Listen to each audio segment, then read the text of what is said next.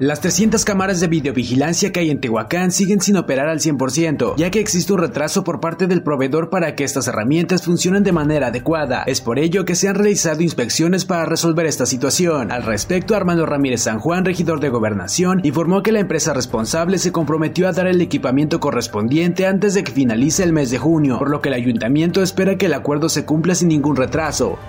Solo en un 10% podría incrementar la venta de bebidas alcohólicas en Tehuacán durante este fin de semana, tras la celebración del Día del Padre, siendo antros principalmente los mayores beneficiados, dijo Alberto Olmos, presidente de la Asociación de Vinos y Licores. Sin embargo, tras las ejecuciones que ocurrieron en días pasados en el bar Beer Company, el entrevistado declaró que esta situación podría generar temor en las personas que acuden a estos lugares, lo que perjudicaría la reactivación económica por la celebración. Durante estos días de lluvia tan solo existieron dos reportes de automovilistas que viajaban a velocidades altas y haber mojado el peatón. Dicha acción se paga con una multa de 962 pesos y esta medida se localiza en el artículo 52 fracción cuarta del reglamento de tránsito municipal en el municipio. Sin embargo, no fue posible infraccionar a los dos responsables. Al respecto, Julio César Carrera, director de tránsito municipal, dijo que son los conductores particulares los que principalmente llevan a cabo esta acción, además de que suele presentarse en la periferia de la ciudad, ya que en el centro el responsable puede ser detenido e infraccionado de inmediato y no existe la oportunidad de huir.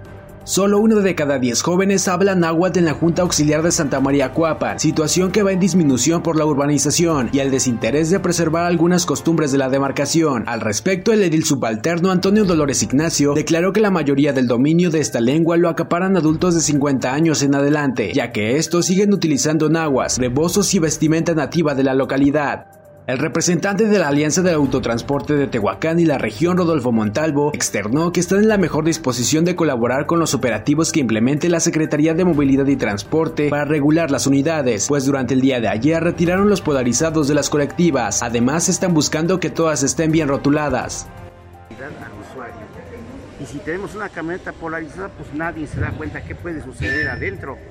Ya sin polarizar los vidrios transparentes, toda la gente puede observar lo que puede suceder dentro de la camioneta. En primer lugar, para brindar el servicio al usuario, llámese hombre, mujer, niños.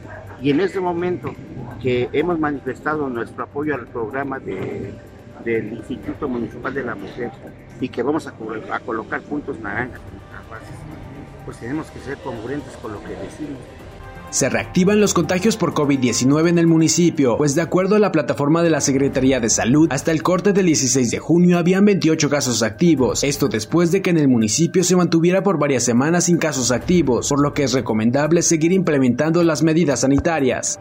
Familiares y amigos de los hermanos de Edith y Julio César González de 27 y 15 años de edad les dieron el último adiós luego de que el pasado miércoles murieron sepultados por un cerro que se desgajó en la población de Loma Bonita, perteneciente al municipio de San Miguel en los Ochitlán. Este suceso mantiene atemorizados a los pobladores, ya que llevan cuatro días seguidos con lluvia, lo que podría generar un reblandecimiento y colapsar, por lo que piden ayuda a las autoridades municipales y estatales para evitar otro desastre en la zona. Alrededor de 15 horas se mantuvo cerrada la supercarretera Cuecnopalan, Oaxaca, a la altura del kilómetro 89 más 200. Esto tras el impacto entre dos trailers que se incendiaron, muriendo ambos conductores calcinados. El aparatoso accidente fue registrado a las 19.05 horas del jueves, por lo que la zona quedó cerrada en ambos sentidos, ya que ambas unidades se incendiaron y se obstruyeron el paso. Hasta las 10 horas de este viernes quedó libre el acceso vehicular. Al lugar llegaron ambulancias de caminos y puentes federales. Especialistas acordonaron la zona, pues en ese momento ambos camiones estaban incendiados otro grupo de paramédicos comenzaron a sofocar el fuego, notando que uno de los tractocamiones llevaba PET y el otro grava. Después de varias horas lograron sofocar el incendio y al realizar la remoción de escombros hallaron a los dos choferes que quedaron totalmente calcinados y hasta el momento se encuentran en calidad de desconocidos.